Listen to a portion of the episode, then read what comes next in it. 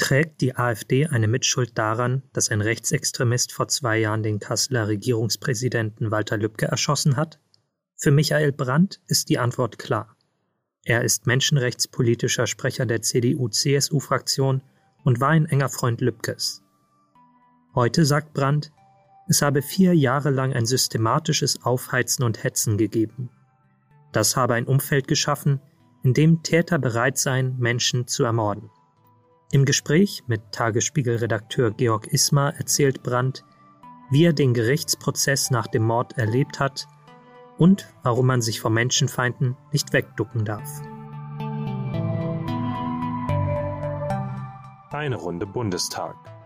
Der Politik-Podcast des Tagesspiegels. Hallo Herr Brandt, für Hallo, Zeit genommen. Wir machen hier wieder eine Runde Bundestag, einen Spaziergang um den äh, Bundestag. Für Sie ganz persönlich war das eine ja, sehr schwierige Legislaturperiode. Walter Lübcke war ein Freund von Ihnen, ist ermordet worden und ähm, im Parlament sitzt seit 2017 die AfD-Fraktion, die Sie ja auch so als geistige Brandstifter solcher Taten sehen. Was macht das mit Ihnen, wenn Sie in der täglichen Arbeit oder auch gerade in den Debatten die AfD-Anfeindungen erleben? Ja, es war erstmal ein schwieriges Jahr, weil es jetzt zwei Jahre her, dass Walter Feige ermordet worden ist. Es bleibt bis heute unfassbar, dass er einfach weg ist und dass man einen so guten Charakter ja, praktisch hingerichtet hat.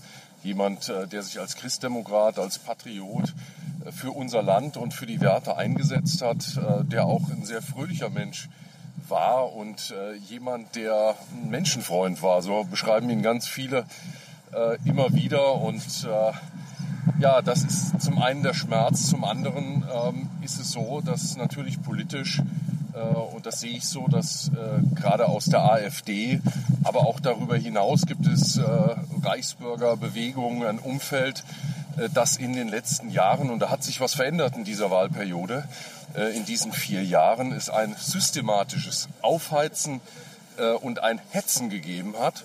Und das hat ein Umwelt geschaffen, dass am Ende Täter bereit sind, äh, Menschen zu ermorden. Und äh, deswegen ist für mich völlig klar, dass es zu dieser Hetze, zu dieser systematischen Aufheizung äh, von Höcke, von Weiland, von Gauland und wie sie alle heißen, dass es da eine direkte Linie zu Gewalt und auch zu Mord gibt. Natürlich wollen die damit nie was zu tun haben. Aber das ist ja oft so, dass die, die sagen, naja, da wollen wir dann offiziell nicht dabei sein, aber es sind die Brandstifter, die als Biedermänner daherkommen. Und wir sind ja jetzt hier gerade vor dem Reichstagsgebäude. Äh, und äh, das war auch ein trauriger Tiefpunkt in den letzten vier Jahren, dass hier versucht worden ist, äh, und das nicht spontan, die Treppen, die Treppen hier auf dem Reichstag zu erstürmen und es auch zu Bedrängungen gekommen ist im Reichstagsgebäude selbst und das wir seit vier Jahren erleben, dass Mitarbeitern äh, von AfD-Mitarbeitern und Abgeordneten auf den Gängen gedroht wird, dass angepöbelt wird. Ich habe das selbst erlebt, erst in der letzten Sitzungswoche, als ich jemanden gebeten habe von der AfD, ganz freundlich äh, an der Wahlurne den Abstand einfach einzuhalten, ja. weil provoziert wird, keine Maske getragen wird und all diese Dinge. Also erst hinter meinem Rücken haben sie gehetzt und das führt dann dazu, man gibt seine Stimme ab und wird von hinten wirklich äh, massiv bedrängt äh, und äh, auch, man muss es so sagen, ja, auch von hinten attackiert. So, und das sind alles Dinge, die hat es so nicht gegeben. Ich gehöre dem Parlament ja jetzt auch schon eine Reihe von Jahren an. Äh, und man hätte sich das vor, vor vier Jahren nicht vorstellen können, wie die Verrohung der Sitten dort ist und wie gezielt versucht wird, der Staat, den Staat verächtlich zu machen. Und das war ja auch das, was Walter Lübcke in Lohfelden damals gesagt hat. Äh, ich habe kurze Zeit am Tag danach mit ihm telefoniert und habe gesagt, Walter, was war denn da los? Und äh, er sagte, jeder hat gewusst, wen ich meine. Es waren diese Störer, die wenigen, die am Ende ihn ständig beschimpft haben als Volksverräter, äh, den Staat verächtlich gemacht äh, haben. Und das waren alles Punkte, wo er gesagt hat, das darf man nicht akzeptieren. Und heute muss man sagen, und das weiß ich auch aus dem Telefonat, er hätte sich gewünscht, dass von der schweigenden Mehrheit dort auch im Saal der ein oder andere hätte aufstehen sollen, ihm den äh, Rücken, Rückendeckung hätte geben sollen. Und äh, wenn ich das übertrage auf äh, das, was uns hier im Parlament und außerhalb in der Gesellschaft beschäftigt, ist das, glaube ich, das Vermächtnis von Walter Lübcke, dass man sich nicht wegducken darf, sondern dass man dann auch mal stehen muss, wenn jemand im Sturm steht, äh, für unsere Werte, für Demo unsere Demokratie einsteht. Ja, also auch das braucht es. Ja, nicht nur Gesetze, sondern jeden von uns, der in seinem Umfeld, im Verein, äh, in der Familie äh, auch widerspricht, wenn Grenzen überschritten werden. Mhm. Und gegen Menschen gehetzt wird. Also ich finde, das ist wirklich was ganz, ganz Schlimmes, wenn Menschen zur Zielscheibe gemacht werden. Äh, und das ist mit Walter passiert und wir stehen ja jetzt hier am Portal vom... Wir sehen halt hier auch, alles ist abgesperrt. Das war ja lange Zeit auch nicht Absolut. So. Also wir hatten zwischendurch natürlich auch hier eine, eine Terrorlage, was islamistische Straftäter äh, anbetrifft. Aber es ist schon auch äh, ein anderes Gefühl, hier zu stehen, dass äh, alles abgegittert ist, äh, dass die Sicherheitsmaßnahmen erhöht worden sind. Äh, und es zeigt eben, dass mittlerweile auch die Feinde der offenen Demokratie in den Institutionen der Demokratie, in unserer Demokratie, äh, gegen unsere Art zu leben, gegen den liberalen äh, Rechtsstaat vorgehen und ich sag mal, äh, die letzten Jahre haben gezeigt, äh, ob Walter Lübcke, äh, die Ereignisse hier am Reichstag in Halle oder in Hanau, dass die Rechtsextremisten nicht vor der Tür stehen, sondern sie stehen in der Tür und mittlerweile auch im Reichstag. So, wir gehen jetzt hier nochmal am, am quasi das Portal entlang zur anderen Seite und darum. Und hier fällt Ihnen immer was ein, hatten Sie vorher gesagt. Ja, es gibt, äh, ich erinnere mich auch fröhlich an Walter. Er war einer, der ein gerades Kreuz hatte, der auf Menschen zugegangen ist, der aber auch immer einen Schalk im Nacken hatte. Und ich erinnere mich, dass wir hier vor dem Portal mal standen und er mich geprüft hat, ob ich denn äh, auch die deutsche Geschichte gut kenne. Hat gesagt, äh, sagt dir eigentlich das Wappen da unten links etwas? Und ich suche es gerade. Wo haben wir den Stern? Er ist auf der, im linken Portal auf der genau. rechten Seite. Und äh, da hat er mich herausgefordert und sagte dann, äh, kennst du überhaupt ein Reichstagsgebäude, wo du drin arbeitest? Und äh, sag ich, klar. Und dann hat er mich genau nach diesem Wappen dort gefragt. Ich sag, keine Ahnung. Er sagte, das ist das Wappen des Fürstentums Waldeck und Pyrmont. Äh, und Walter Lübcke war ein fröhlicher Mensch, der aber total heimatverbunden gewesen ist. Er hat immer gesagt, er ist ein Dorfjunge, das war für ihn eine Auszeichnung hat Hauptschulabschluss gemacht, hat dann studiert, hat sogar promoviert, war Landtagsabgeordneter, sogar Regierungspräsident, also einer, der äh, nie hochtrabend war und der allen irgendwie gleich begegnet ist, ob Ministerpräsident oder Pförtner. Und äh, da war er immer besonders stolz drauf, auf seine Herkunft, auf sein Waldecker Land. Die haben einen starken Lokalpatriotismus, wie wir, wie wir auch in Fulda. Ja. ja, deswegen hat das, glaube ich, auch ganz gut geklappt. Und da ist der Waldecker Stern zu sehen. Ja, und äh, das hat ihn diebisch gefreut, äh, dass er mir da wieder was beibringen konnte. Und es gab so Anekdoten, dass er äh, auch beim irgendwie mal bei einer Gelegenheit in einer Runde dann gesagt hat, äh, Freunde, habt ihr eigentlich die Nationalhymne auf eurem Handy? Ja, und äh, dann wurde so in die Runde geschaut, ja, muss ich mal überlegen, ja, kann man hier bestimmt runterladen. Sagt er, pass auf, ich spiele sie euch mal vor. Dann zog er sein Handy raus und dann kam das Waldecker Lied. Ja, das war für ihn die Hymne und äh, dass bei der Trauerfeier für ihn in Kassel dann zum Schluss das Waldecker Lied gespielt wurde. Und es war natürlich ein sehr emotionaler Moment, weil alle mitgesungen haben äh, und traurig waren, aber auch irgendwie an einen guten Freund äh, gedacht haben. Und äh, mir ging durch den Kopf, dass er wahrscheinlich auf seiner Wolke gerade zuschaut, gerne dabei gewesen wäre, aber gesagt hat, pass auf Freunde, äh, damit habt ihr mir nochmal eine Ehre erwiesen, dass ihr alle jetzt das Waldecker Lied äh, zusammen singt. Ja, und so ist der Schmerz, äh, den das auch alles äh, gebracht hat die letzten Jahre, immer verbunden auch mit der Dankbarkeit für einen, der sich für unser Land eingesetzt hat. Äh, und das wird bleiben und es ist auch eine Verpflichtung und man muss sagen, es hat sich ja auch ein bisschen was getan. Es sind Gesetze verändert worden, aber es gab, und das ist, finde ich, total... Genau, es gibt wieder ein paar Besucher hier. Füllt sich langsam wieder nach der Pandemie. Also, also ist, bei den Gesetzen hat sich was getan. Ja, es hat sich was bei Gesetzen getan. Es gab äh, Konsequenzen äh, aus diesen Anschlägen, aus äh, den Morden. Und äh, es gab vor allen Dingen auch Signale aus der Zivilgesellschaft von Bürgern. Und ich glaube, ja. das ist was ganz, ganz Wichtiges, weil Politik muss äh, natürlich äh, ihre Aufgabe und seine Aufgabe erledigen, aber Rahmenbedingungen setzen, Strafverschärfung. Genau, Absolut. Es gab einen Maßnahmenkatalog zur Bekämpfung äh, des Rechtsextremismus und der Bundesinnenminister hat ja zu Recht... auch hier, äh, Entschuldigung, wenn ich Sie kurz unterbreche, das kannte ich auch noch nicht. Wir haben hier eine Erinnerungstafel an die 96 von Nationalsozialisten ermordeten Reichstagsabgeordneten in der Weimarer Republik.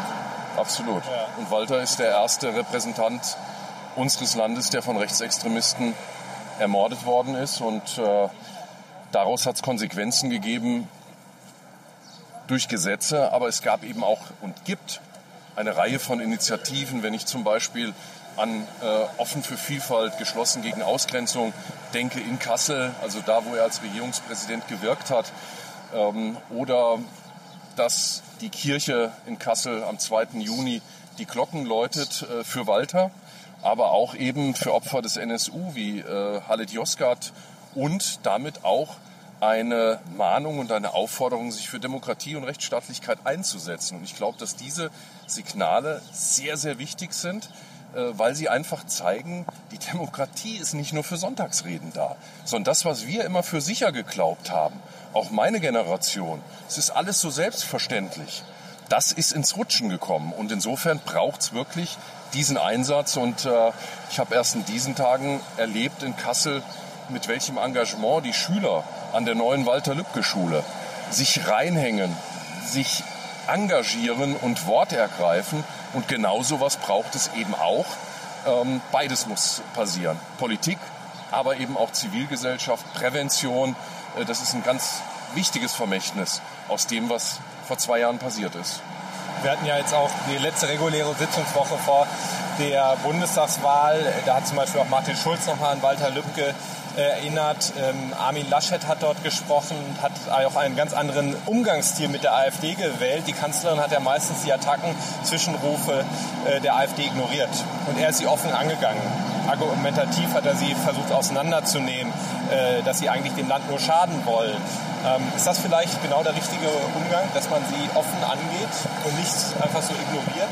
Also ich denke, man muss beides machen. Man darf sie nicht äh, wichtiger nehmen, als sie sind, aber man darf sie eben auch nicht unterschätzen, weil sie sich in den letzten Jahren natürlich vernetzt haben mit sogenannten Reichsbürgern, mit Corona-Leugnern, mit Verschwörungstheoretikern, äh, mit Hooligans, also mit Pegida und wie all diese Truppenteile heißen und mit neuer Rechte. Das darf man gar nicht unterschätzen. Das ist die größte Herausforderung für unser Land. Äh, gleichzeitig muss man auch sagen, dass der Linksextremismus deutlich äh, das Gewaltpotenzial sich erhöht hat. Auch der Islamismus nach wie vor eine hohe Bedrohung ist. Also insofern würde ich sagen, egal wo der Extremismus herkommt, ich möchte ihn nicht in meinem Land haben. Aber man muss sich kämpferisch mit der AfD auseinandersetzen. Es reicht auch nicht, sich ritualisiert an Walter Lübcke und an Hanau zu erinnern sondern es heißt eben, dass man die Feinde der Demokratie stellen muss, dass man sie argumentativ auch auseinandernehmen muss und darauf hinweisen muss, dass sie nun wirklich keine Patrioten für unser Land sind, sondern dass sie unser Land schädigen wollen, wer aus der EU austreten will.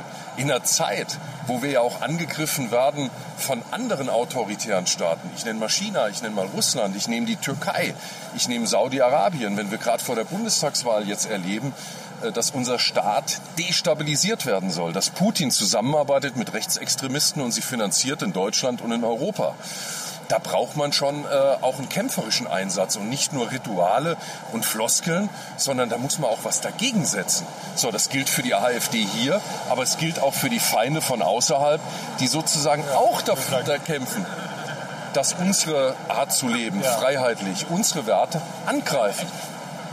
Sie haben ja auch ähm, die äh, Familie von der Lübcke zum äh, Prozess begleitet. Wie war das, das immer wieder zu erleben? Äh, die Täter zu sehen? Also das war verdammt schwer. Es waren fast sieben Monate und ich muss sagen, das, was die Familie dort durchgestanden hat, wie sie mit dem Schicksal umgeht, wie sie zusammenhält, das äh, werde ich ewig in Erinnerung behalten, weil der Täter und die Täter, der Mittäter genau. saßen vor der Familie und äh, der Mittäter, es gibt ja eine Revision im Verfahren von allen genau, Beteiligten. Das ist noch nicht final geklärt. Äh, der hat wirklich äh, der Familie Lübcke man muss das so sagen, dreckig ins Gesicht gelacht. Und das zu ertragen äh, und auch ein starkes Signal zu setzen, und das wollte die Familie in Frankfurt bei diesem Prozess zweimal die Woche, nämlich den Tätern in die Augen zu schauen und auch klar zu machen, dass man sich nicht wegduckt, sondern dass man zu Walter steht, dass man zu den Werten, die er immer vertreten hat, dass man für die sich hinstellt. Und es ist einfach unbegreiflich, äh, dass Menschen sich das Recht rausnehmen, einen so guten Charakter und jeder, den Walter erlebt hat, wie er auf Menschen zugegangen ist, ihn für alles Schlechte in der Welt verantwortlich zu machen und gar kein Problem damit zu haben, weil das ist ja nicht zufällig passiert, sondern es wurde über zweieinhalb Jahre äh, ausspioniert. Äh, Im Übrigen auch mit manipulierten Videos, an denen sich dann auch Erika Steinbach äh, und andere beteiligt haben, die das dann im, im Netz hochgeladen haben und mit wirklich schlimmen Botschaften versehen haben, um ihn zur Zielscheibe zu machen. Und das zeigt natürlich eins, ähm, das muss man sich auch vor Augen halten. Es hätte auch jemand anders treffen können. Äh, es ging nicht allein um Walter Lübcke sondern es ging darum, ihn zur Zielscheibe zu machen und äh, auch Angst zu verbreiten. Und ich glaube, auch da ist ganz wichtig, dass man sich nicht verängstigen lässt und dass man da was dagegen setzt. Und ich finde, im Parlament in den letzten Jahren davor ist viel zu viel akzeptiert worden, äh, was hier im Gebäude. Hier, genau, wir sind jetzt quasi am Haupteingang, äh, an, an, was an Grenzüberschreitungen Absolut. auch stattgefunden hat. Ne? also sowohl, als sowohl das äh, inhaltlich, also ich sag mal, Achsen verschoben werden, also was äh, Dinge, Tabus dermaßen gebrochen werden ähm, äh, in der Sprache und auch hier im Auftritt. Äh, und da rede ich jetzt nicht von der Performance, sondern ich rede davon, dass Leuten gedroht wird. Äh, dass sie auf Gängen äh, bedroht oder angerempelt werden, dass Leute eingeschüchtert werden. So, das ist eine neue Qualität. Und diejenigen, die sagen, naja, man darf sich da nicht so drüber aufregen, muss man natürlich entgegenhalten, äh, wenn die Demokraten das akzeptieren, dann dürfen sie sich nicht wundern, wenn am Ende die Falschen sich durchsetzen. So, und insofern ähm, ist das natürlich äh, schon eine, eine Zeitenwende auch hier gewesen. Wir erinnern uns an die Worte, wir werden sie jagen von Herrn Gauland. Und äh, wer jagt und wer am Ende hetzt, der nimmt nicht nur in Kauf, sondern der beabsichtigt auch, dass aus den Worten am Ende Taten werden. Sie haben sich ja diesen Kampf auch, auch in Ihrer politischen Arbeit insofern auf die Fahnen geschrieben, weil Sie auch menschenrechtspolitischer Sprecher der Unionsfraktion sind, eben auch versuchen weltweit gegen Unterdrückung, Rassismus ähm, zu kämpfen. Wird das vielleicht manchmal auch unterschätzt? Also gerade wie radikal die Welt im Wandel ist. Jetzt gibt es hier Flugblätter, Dankeschön. Ja, über eine Hungersnot eben in Tigray, Äthiopien, ähm, werden hier gerade verteilt. Wird das manchmal unterschätzt? Oder ja, nicht aus, ausreichend angegangen, weil, weil wir haben eine sich radikal verändernde Welt da. Ja, auch da gibt es einen Epochenwandel. Also ja. da treffen sich die Punkte eigentlich. Und äh, ich glaube, dass diejenigen, die für Werte stehen, für die Demokratie einstehen, dass die was entgegensetzen müssen und äh, am Ende auch durch Taten zeigen müssen, dass sie ihre Werte verteidigen.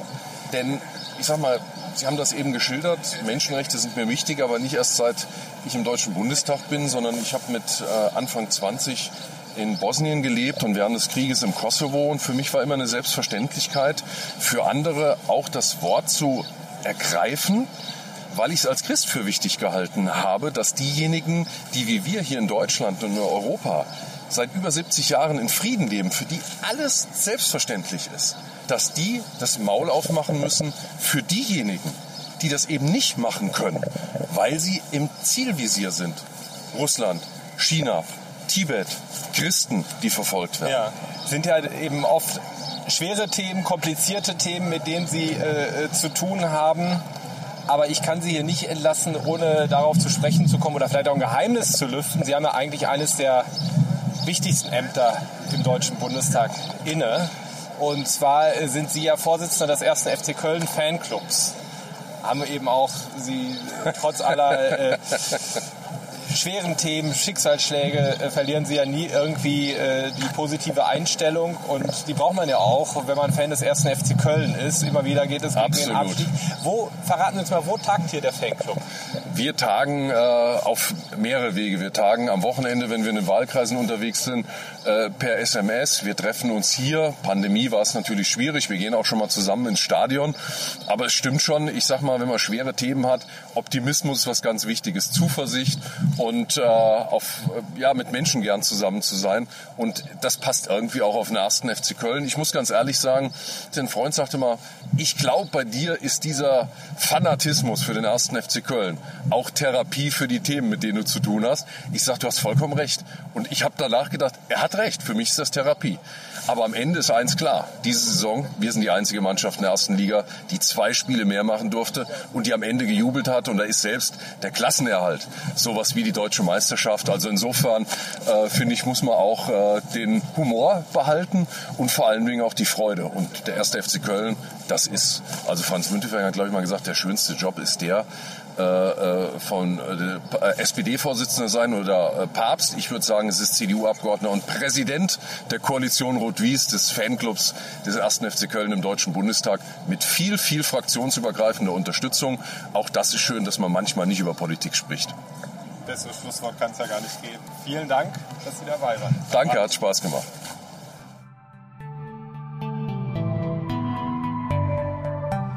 Eine Runde Bundestag. Der Politik-Podcast des Tagesspiegels.